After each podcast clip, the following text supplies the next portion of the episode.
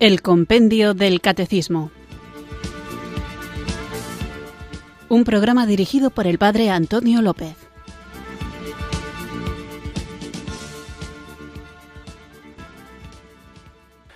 Muy buenas tardes, queridos oyentes de Radio María. Recibido un cariñoso saludo desde Irurzun, en Navarra, quienes sintonizáis una tarde más esta radio que cambia vidas, esta emisora de la Virgen, para acudir a la cita diaria con la formación católica que recibimos a través del libro El Compendio del Catecismo, que este programa trata de explicar y profundizar en las verdades de la fe que nos salva la fe en Jesucristo, la fe de la Iglesia Católica, una fe que queremos vivir, compartir y defender. Y no podemos hacer esto si no la entendemos, si no sabemos cuál es el contenido de esta fe que profesamos ni el por qué lo profesamos. El programa anterior lo comenzaba contándoos un correo electrónico un mensaje de WhatsApp, si no me falla la memoria, sí, era un audio, un mensaje de WhatsApp de un oyente a propósito de una anécdota que contaba sobre la cárcel y me encanta que vosotros participéis en el programa, sabéis que podéis hacerlo y un día a la semana dedico el programa explícitamente a vuestra participación. No va a ser hoy, pero como está la polémica servida, os voy a compartir algunos correos electrónicos que han llegado a propósito de aquel musulmán que está preso y pidió a un voluntario que le metiera un Corán y el voluntario no le parecía oportuno hacerlo precisamente por mantener su identidad católica. Y a este propósito habéis escrito varios mensajes que os comparto ahora. Dice una oyente en el correo electrónico, Hola padre, ¿cómo sabía que alguien le replicaba? No me diga que usted piensa así, sino que usted piensa lo que piensa la Iglesia con respecto al Corán del musulmán. Estoy de acuerdo con usted. Si usted o yo termináramos en la cárcel, un voluntario musulmán no se gastaría su dinero en comprarnos una Biblia o un libro religioso. Permítame que lo dudes. Gracias, sigo escuchando el compendio. Gracias. Pues gracias a ti, querida oyente, por tu mensaje.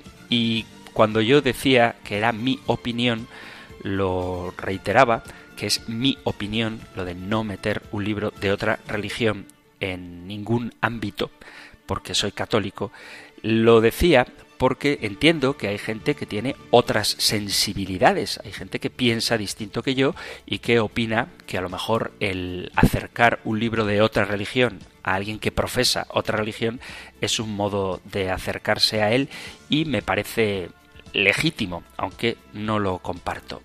Otra oyente dice a este mismo propósito, pedirle a un cristiano un Corán es como pedirle a un musulmán que te fría una cinta de lomo cuando se está haciendo su comida. Salam. Una comparación graciosa, pero yo creo que es verdad.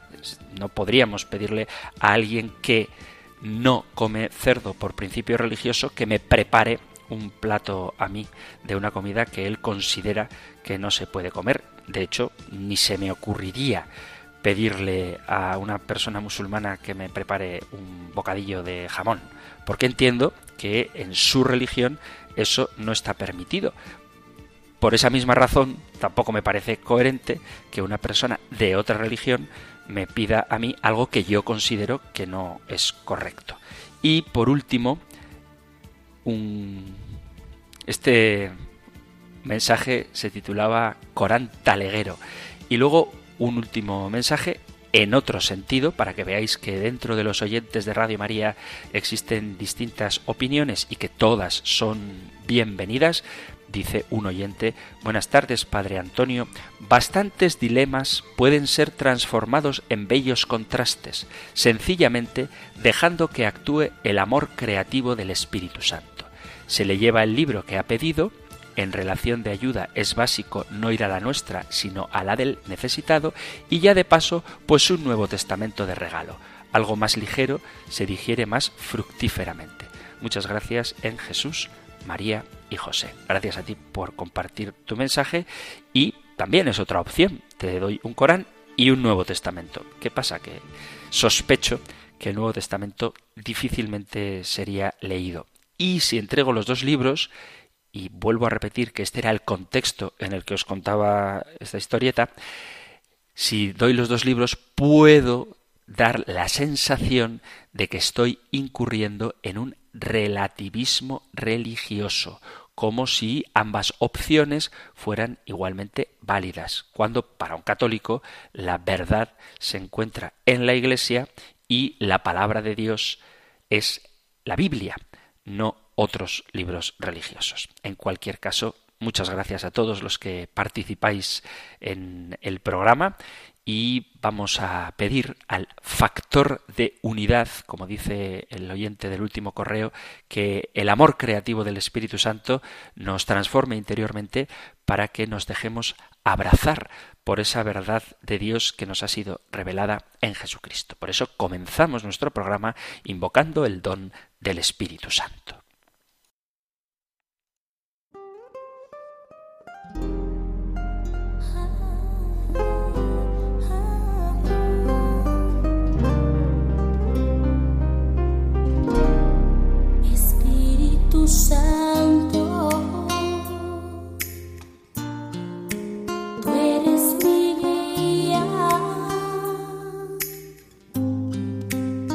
Me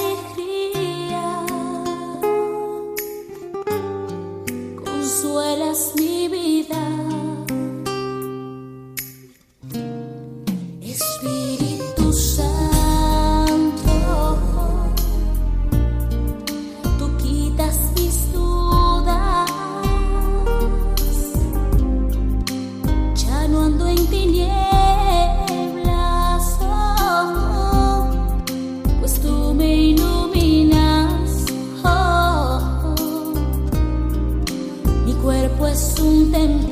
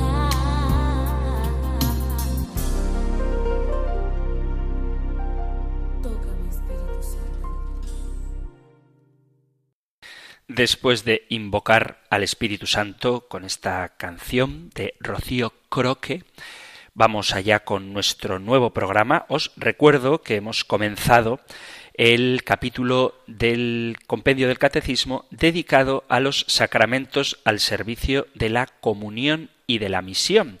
Hemos hablado de que estos sacramentos son el orden y el matrimonio y entrábamos en el sacramento del orden, el orden sacerdotal. Hablábamos de qué es este sacramento y citaba algunas ideas del Papa Benedicto XVI a propósito del ministerio, de la identidad del sacerdote, de su función, de su tarea, de su grandeza y de cómo el sacerdote está puesto al servicio de los hombres, sobre todo en una relación íntima, esponsal con la Iglesia y viviendo a Dios desde dentro, poder llevarlo así a todos los hombres que quizás sin saberlo son ansiosos por conocer a Jesús. Y cómo la oración forma parte esencial de la tarea del sacerdote. Continuamos con este tema del sacramento del orden y lo que trataremos hoy lo encontráis en el Catecismo Mayor en los puntos 1537 y 1538. Nosotros escuchamos ahora la pregunta 323 del compendio del Catecismo. Número 323. ¿Por qué se llama sacramento del orden? Orden indica un cuerpo eclesial del que se entra a formar parte mediante una especial consagración, ordenación, que por un don singular del Espíritu Santo permite ejercer una potestad sagrada al servicio del pueblo de Dios en nombre y con la autoridad de Cristo. Continuamos con el sacramento del orden sacerdotal y una de las cuestiones que me parece más importantes es el de determinar en qué consiste la identidad del sacerdote, la identidad del presbítero. Es importante conocer qué significa esto de la identidad. Identidad es un vocablo es una palabra polisémica, tiene varios significados, que se utiliza en distintas ciencias, significando en cada una de ellas una realidad diversa. Por ejemplo, en matemáticas, identidad se refiere a una igualdad que permanece verdadera sin importar los valores que se asignen a las variables que aparecen en ella. En filosofía, identidad es la relación que toda entidad tiene consigo misma y en la psicología se comprende como el núcleo del cual se conforma el yo. Esa es la identidad. Cualquiera de los acercamientos que hagamos a este término nos indican que identidad es algo propio, es decir, algo que le permite al ser humano interactuar con otros individuos presentes en el medio desde aquello que él íntimamente es, teniendo en cuenta aquello que se llama el principio ontológico de identidad, según el cual toda cosa es igual a ella misma. Y por eso es importante saber qué es la identidad. La identidad del cristiano y, en este caso, la identidad del presbítero, la identidad del sacerdote. La identidad es aquello que define algo o a alguien, es lo que lo caracteriza y le permite marcar la diferencia con relación a otros sujetos o a otros objetos. Perdonad que me ponga filosófico, pero es necesario entender de qué hablamos cuando nos referimos a la identidad. La identidad sería la esencia, es decir, aquello que hace que una cosa sea esa y no otra. En la filosofía contemporánea se ha examinado el problema de la identidad de muy diversos modos. Fijaos que está en debate el tema de la identidad, ¿Cómo te identificas? Una cuestión muy debatida es la de la identidad personal. Por eso es importante que cada uno tenga definida cuál es su identidad, que cada uno es lo que es y no puede porque va en contra del ser de la persona, cambiar su identidad ni alterarla en el sentido de que si tú cambias tu identidad ya dejas de ser lo que eres. No me estoy metiendo ahora en cuestiones de identidad de género, sino en lo que significa aceptar, reconocer la propia esencia de lo que cada uno es. De tal manera que el bautizado tiene su propia identidad, el presbítero, el sacerdote tiene su propia identidad, el cristiano tiene su propia identidad, el laico tiene su propia identidad. Y reconocer esto nos va a hacer vivir plenamente precisamente aquello que somos. De lo que estamos hablando es de la identidad del presbítero. La palabra presbítero proviene del griego presbíteros, que traducimos al latín como presbítero y se refiere a una persona consagrada a Dios con una función especial ante el pueblo. Se comprende desde el Antiguo Testamento como un grupo especial formado por ancianos que, en sentido estricto, hablo del Antiguo Testamento, no eran sacerdotes. Ahora bien, es necesario tener en cuenta que sacerdote y presbítero no son sin más términos intercambiables. Sacerdote incluye también al obispo y presbítero se aplica generalmente al segundo grado del sacerdocio. Tampoco son compatibles la palabra presbítero y ministerio ordenado, porque ministros ordenados son también los obispos y los diáconos. Sin entrar en demasiadas complejidades, presbítero llamamos al hombre que ha recibido el sacramento del orden. Por eso es importante saber la identidad que se presenta en cada uno de los nombres presbítero, sacerdote o ministro ordenado. Se entiende que el presbítero es el que ha recibido el presbiterado como participación en el sacerdocio del obispo a cuyo oficio está asociado. El sacerdote es el anciano así en sentido literalmente traducido, el presbítero es el anciano, que presenta la vivencia de las primeras comunidades cristianas en la que cumple la función de presidir en nombre de Jesús la reunión de los cristianos y de guardar y comunicar el depósito vivo de la fe y de los sacramentos. Para entender bien la identidad del sacerdote, quizá convenga recordar la diferencia entre el sacerdocio ministerial y el sacerdocio común de los fieles. Ya hablamos de ello cuando nos referíamos al sacramento del bautismo. Por eso os remito a los programas anteriores. Sabéis que este espacio del compendio del catecismo, así como la doctrina de la Iglesia, no tiene verdades sueltas, sino que todas ellas están relacionadas. Por eso es normal que en muchas ocasiones os tenga que remitir a programas anteriores porque están imbricadas las verdades de nuestra fe. Y una de las consecuencias de ser bautizados es que nos convertimos en sacerdotes, profetas y reyes.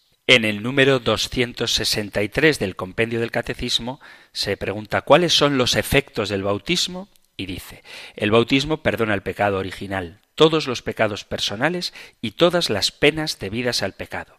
Hace participar de la vida divina trinitaria mediante la gracia santificante, la gracia de la justificación que incorpora a Cristo y a su Iglesia, hace participar del sacerdocio de Cristo y constituye el fundamento de la comunión con los demás cristianos. Otorga las virtudes teologales y los dones del Espíritu Santo. El bautizado pertenece para siempre a Cristo. En efecto, queda marcado con el sello indeleble de Cristo. Carácter. Os leía esta pregunta 263 porque dice que el bautismo nos hace participar del sacerdocio de Cristo. Por lo tanto, tenemos que distinguir las nociones de sacerdocio común y sacerdocio ministerial. En virtud del sacramento del bautismo, todos los fieles cristianos participamos de la triple potestad sacerdotal, profética y real de Jesucristo. El Concilio Vaticano II, cimentado sobre la tradición teológica más genuina, afirma que los laicos están incorporados a Cristo por el bautismo, que forman el pueblo de Dios y que participan de las funciones de Cristo sacerdote, profeta y rey. Esta participación en el triple ministerio de Cristo es lo que nos permite hablar del sacerdocio común de los fieles, por medio del cual todo cristiano está llamado a ofrecer con su propia vida un culto o sacrificio espiritual agradable a Dios. Se trata de un culto existencial, expresión del auténtico culto que Dios desea de todo hombre y cuyo momento culminante es la participación en el sacramento eucarístico. Además del sacerdocio bautismal, en la Iglesia encontramos el sacerdocio ministerial, que se diferencia del anterior esencialmente y no sólo en grado. Con esto se nos está indicando que, aun procediendo ambos sacerdocios de la misma raíz, que es Jesucristo, son diversos en su esencia, es decir, en su naturaleza más íntima, en su identidad y la finalidad para la que ambos han sido establecidos. No en referencia a la cualidad, a la cantidad, a la dignidad o majestad que uno u otro puedan presentar, sino en lo que se refiere a la capacidad o facultad que Dios otorga a la persona que Él elige para desempeñar dicho sacerdocio, y que en el caso del sacerdocio ministerial está ordenada sacramentalmente para el bien espiritual de toda la comunidad cristiana. La afirmación de que existe una intrínseca correlación entre la identidad y la espiritualidad sacerdotal encuentra su fundamento más estable en la clásica doctrina según la cual el orden del ser configura el orden del actuar, que aplicado a esto significa que tu identidad, lo que tú eres, te lleva a obrar existencialmente de una manera concreta y el orden sacerdotal establece, por lo tanto, en quien la recibe, una vivencia espiritual concreta. Cada uno actúa conforme a lo que es, en coherencia interna con aquello que constituye su ser más profundo. De ahí la importancia de reconocer cuál es la propia identidad.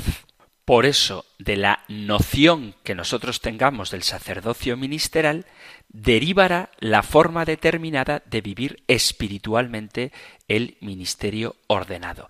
De la manera como se conciba la identidad sacerdotal, así se vivirá la espiritualidad. Identidad y espiritualidad se corresponden mutuamente. Por eso tenemos que responder a la pregunta de cuál es la identidad específica del sacerdote, qué rasgos, qué elementos característicos lo definen. Y la respuesta a esta cuestión nos conducirá a lo que podemos denominar las dimensiones que conforman la naturaleza y la finalidad del sacerdocio. Y estas dimensiones tienen como dos aspectos. Por un lado, la ontológica, la identidad que brota de la sacramental, y la existencial, de la que procede el modo de ejercer ese ministerio. Estas dos dimensiones, la ontológica, la identidad, y la ministerial, la existencial, la práctica, si queréis, son los pilares sobre los que se consolida todo el edificio del sacramento del orden sacerdotal, que no tiene que dejarse arrastrar por las convulsiones y vaivenes a la que los tiempos y las modas, incluso en el ámbito religioso, en el ámbito teológico, le pueden someter. El ministro ordenado tiene que vivir armónicamente lo que es y lo que realiza. Dicho de otra manera, la sacramentalidad y la ministerialidad se han de conjugar y armonizar convenientemente para definir la auténtica imagen del sacerdote, es decir, su verdadera identidad. Una definición hermosa y sencilla de la identidad y de la ministerialidad y de la acción del sacerdote es que el sacerdote es una persona dada a Cristo por su ordenación y por su consagración. Es una persona entregada a Jesucristo. La Iglesia ha recibido de Jesús su autoridad y su potestad y la propia Iglesia es sacramento de Cristo. Con esta dimensión sacramental, toda la comunidad eclesial está capacitada para realizar la tarea y cumplir con la misión que el mismo Señor le confió. La sacramentalidad de la Iglesia, la Iglesia como sacramento, es una afirmación muy importante del Concilio Vaticano II que determina todas las declaraciones de la Iglesia. Como sacramento universal de salvación, la Iglesia celebra aquellos signos sensibles y eficaces que llamamos sacramentos que, instituidos por Cristo y encomendados a la Iglesia, producen la gracia en aquellos que se adhieren a Cristo por medio de la fe. Los sacramentos son cauces materiales que comunican la gracia sobrenatural, transmitiéndose por medio de ellos la vida divina a los hombres. Pero Cristo ha querido que hubiese la Iglesia otra realidad ministerial que participase también de esta dimensión sacramental, que es el sacerdocio ministerial. Por lo tanto, la identidad del sacerdote está vinculada con la dimensión sacramental. La identidad del sacerdote deriva de la participación específica en el sacerdocio de Cristo, por lo que el ordenado se transforma en la Iglesia y para la Iglesia en imagen real, viva y transparente de Cristo sacerdote, una representación sacramental de Jesucristo, cabeza y pastor.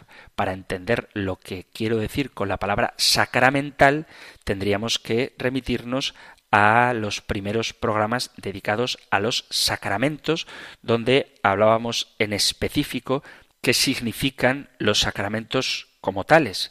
Para eso podéis escuchar en el podcast del programa que encontráis en la página web de Radio María o en la aplicación de vuestro teléfono móvil las preguntas 224, 225 y 226. Os recuerdo solo, podéis escuchar la explicación, la pregunta 224. ¿Qué son los sacramentos y cuántos hay? Los sacramentos son signos sensibles y eficaces de la gracia, instituidos por Cristo y confiados a la Iglesia, a través de los cuales se nos otorga la vida divina. Y son siete y los enumera. Por eso el sacerdocio es un sacramento, es un signo sensible, eficaz de la gracia, confiado a la Iglesia, a través del cual se nos otorga la vida divina. ¿Dónde conocemos la identidad del sacerdote? En el corazón y en las obras. Al hablar de corazón, me quiero referir a las virtudes que han de adornar el corazón del sacerdote y que ha de procurar cultivar en grado supremo. El corazón es el centro del que emana una energía misteriosa y sobrenatural, la fuerza del amor divino que es capaz de transformar todo lo que encuentra a su paso. El corazón del sacerdote, del verdadero sacerdote, es una maravilla de la divina gracia. Las obras de esta, de la gracia, son admirables, las transformaciones que realiza, las conversiones, la fuerza que infunde el testimonio de Cristo, las luces que comunica a través de la enseñanza, compite se hallan en el corazón del sacerdote. Por eso el corazón del ministro ha de estar completamente unido al corazón de Cristo, que Él es el ideal del sacerdote y el manantial de la vida divina. Ser sacerdote significa identificarse plenamente con Jesucristo. Pero además del corazón de Jesús hay otro elemento que nos permite conocer el ideal del sacerdote, que son sus obras. Las obras del sacerdote son las obras del corazón de Cristo y las que realiza Cristo en el sacerdote y por medio de él. En este sentido, el ministro ordenado es un fiel instrumento de Dios que el mismo Señor emplea en beneficio de todos.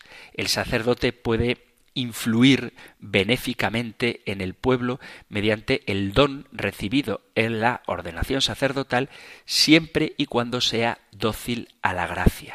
Si su corazón ha sido transformado en su ser más íntimo mediante la imposición de manos en la ordenación, éste ha de tratar de ir asemejándose cada día más al corazón de Cristo y las obras que realiza tienen que estar necesariamente en sintonía con la fuente de la que proceden, que es Cristo. Eso solo es posible tratando de llevar a plenitud la consagración sacramental, configurándose en su esencia más íntima con Cristo, Maestro, sacerdote pastor. Esto es lo que llamamos la identificación con Cristo, una configuración existencial. El sacerdote debe ser de tal manera que viéndole se vea a Cristo, para que a esta sociedad tan ofuscada se le entre Dios no sólo por los oídos, sino por los ojos, lo cual, dicho de otra forma, significa que el sacerdote ha de ser por sus virtudes fiel copia de Cristo y como Él humilde, como Él dulce en su trato y accesible a todos y como Él puro en términos que nadie razonablemente lo pueda vituperar y como Cristo caritativo. En definitiva, se trata de llevar a término la gracia recibida en la ordenación. Decía el beato Marcelo Espínola, unos ponen su dicha en las riquezas y a la abundancia de éstas apellidan su gloria. Otros buscan las honras con empeño y a la alta posición con que sueñan la denominan su gloria. Y hay quienes no tienen otro Dios que el placer, el cual es para éstos su única gloria. Se engañan todos, ni el oro, ni los elevados puestos, ni las dichas de la carne dan gloria. Mi gloria es servir a Dios, vivir para Él, ser suyo, pertenecerle de modo perfecto e irrevocable, estarle consagrado. Eso es lo que quiero, la sola cosa que hace palpitar mi corazón, la esperanza que me anima, la fuerza que me sostiene, mi alegría, mi dicha, mi paz. Así pues, la consagración a Dios, el pertenecerle de modo perfecto e irrevocable y el servirle con la entrega total de la vida es la única y verdadera identidad del sacerdote.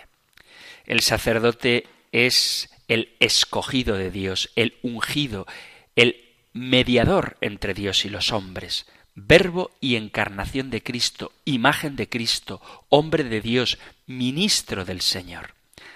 Esto es la identidad sacerdotal.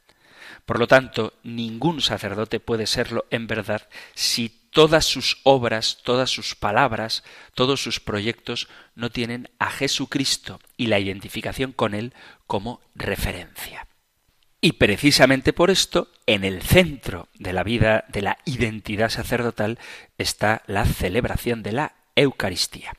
Vamos a hacer ahora una breve pausa musical y continuamos con nuestro programa.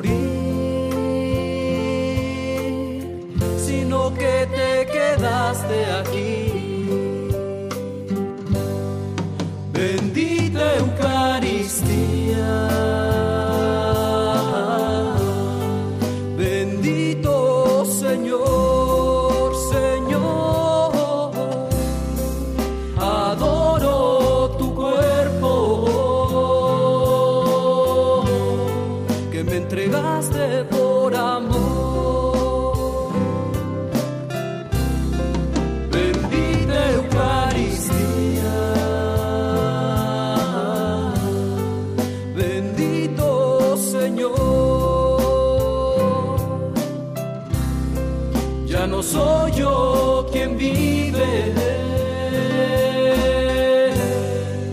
Eres tú quien vive en mí.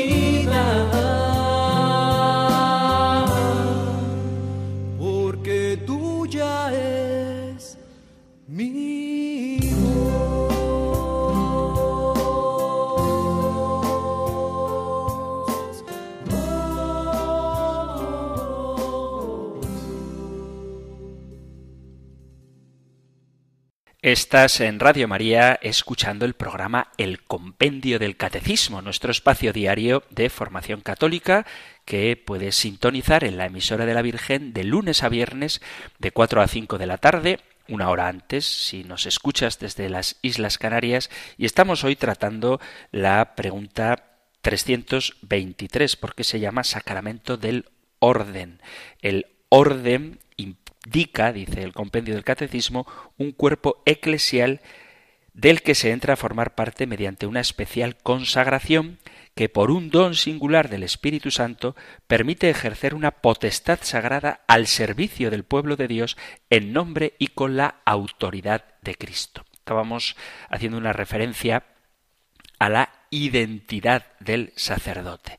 Vamos a continuar nuestro programa y para hablar de la identidad del sacerdote, de en qué consiste el sacerdocio ministerial, vamos a remitirnos ahora al Concilio Vaticano II, que tiene un decreto dedicado precisamente al ministerio y la vida de los presbíteros. Se trata de Presbiterorum Ordinis. Vamos a tratar de hacer un resumen de este decreto del Concilio Vaticano II para que sepamos qué es lo que la propia Iglesia nos dice a propósito de la identidad de los sacerdotes.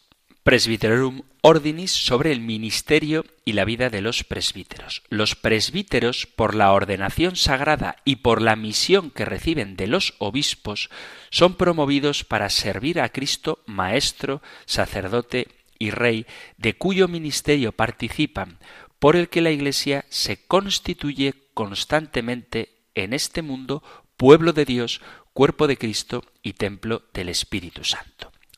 A propósito de la naturaleza del presbiterado, dice, el ministerio de los presbíteros, por estar unido al orden episcopal, participa de la autoridad con que Cristo mismo forma, santifica y rige su cuerpo.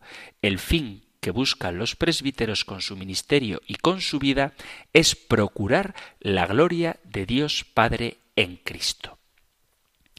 Los presbíteros, tomados de entre los hombres y constituidos en favor de los mismos en las cosas que miran a Dios para ofrecerle ofrendas y sacrificios por los pecados, moran con los demás hombres como hermanos. Las funciones del presbítero son, en primer lugar, ministros de la palabra de Dios. El pueblo de Dios se reúne ante todo por la palabra de Dios vivo, pues como nadie puede salvarse si antes no cree, los presbíteros, como colaboradores de los obispos, tienen una obligación principal que es la de anunciar a todos el Evangelio de Cristo para constituir e incrementar el pueblo de Dios. Subrayo, esto lo digo yo, no lo dice el concilio, que la tarea principal es la de cooperar con el obispo con la obligación de anunciar el Evangelio de Cristo.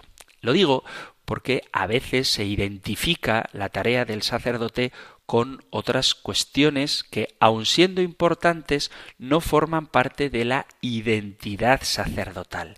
Por supuesto que el sacerdote debe aconsejar y por supuestísimo que debe implicarse en cuestiones sociales, en atención a los necesitados, en asesoramiento a los matrimonios, en educación de los jóvenes, pero todo esto con la finalidad de anunciar el Evangelio de Cristo. De ahí vuelvo a insistir, hoy estoy siendo muy persistente con esto, en la identidad del sacerdote. Los presbíteros, además, son ministros del sacramento de la Eucaristía. Ellos, participando de una forma especial del sacerdocio de Cristo en la celebración de las cosas sagradas, obren como ministros de quien por medio de su espíritu efectúa continuamente por nosotros su oficio sacerdotal en la liturgia. Por el bautismo introducen a los hombres en el pueblo de Dios. Por el sacramento de la penitencia reconcilian a los pecadores con Dios y con la Iglesia. Con la unción alivian a los enfermos. Con la celebración, sobre todo de la misa, ofrecen sacramentalmente el sacrificio de Cristo pero los demás sacramentos, al igual que todos los ministros eclesiásticos y las obras del apostolado, están unidos con la Eucaristía y hacia ella se ordenan. El centro de la vida cristiana es la Eucaristía y el sacerdote es un hombre puesto principalmente al servicio de ésta. Lo digo para que no desdibujemos la tarea del presbítero, del sacerdote.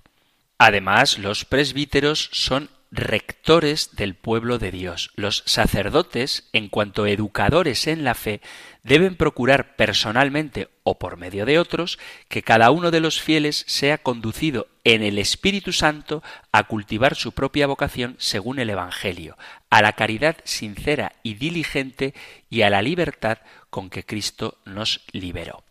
Después, Presbyterorum Ordinis habla de las relaciones de los presbíteros con otras personas. Relación entre obispos y presbíteros. Los obispos, por el don del Espíritu Santo que se ha dado a los presbíteros en la sagrada ordenación, los tienen como necesarios colaboradores y consejeros en el ministerio y función de enseñar, santificar y de apacentar la plebe de Dios.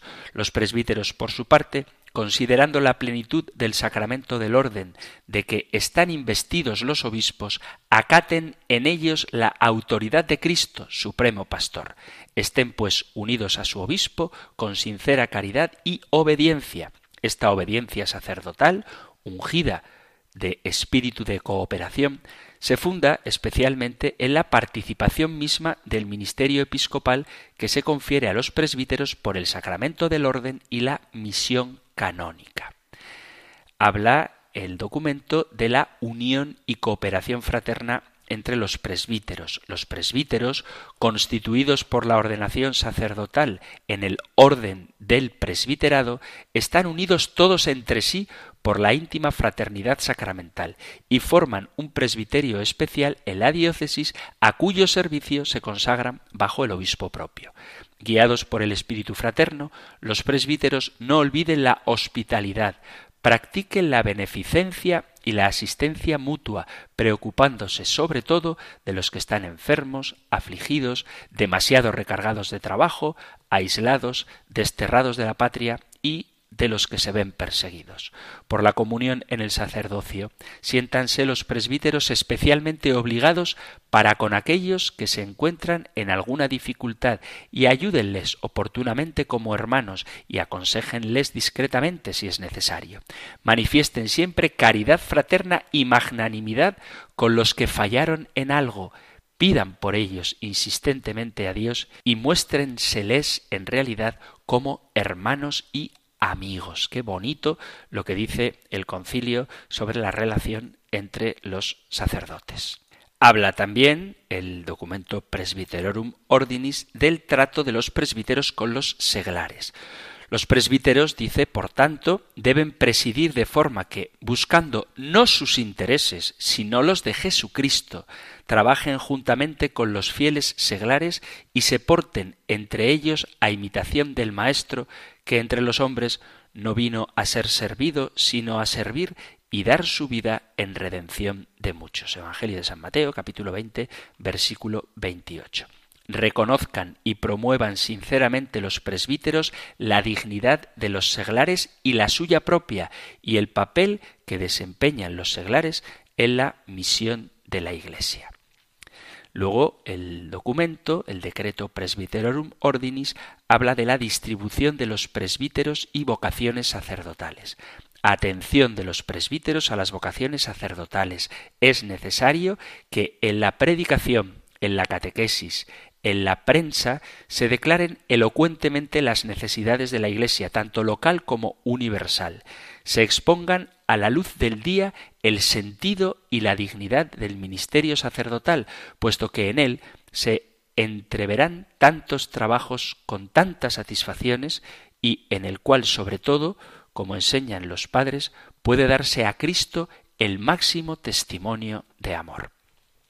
Los presbíteros estamos llamados a la perfección. Por el sacramento del orden, los presbíteros se configuran con Cristo sacerdote, como miembros con la cabeza, para la estructuración y edificación de todo el cuerpo que es la Iglesia, como cooperadores del orden episcopal, para conseguir sus propósitos pastorales de renovación interna de la Iglesia, de difusión del Evangelio en todo el mundo y de diálogo con el mundo actual, exhorta vehementemente a todos los sacerdotes que, usando los medios oportunos recomendados por la Iglesia, aspiren siempre hacia una santidad cada vez mayor con la que de día en día se conviertan en ministros más aptos para el servicio de todo el pueblo de Dios. El sacerdote es un hombre en construcción.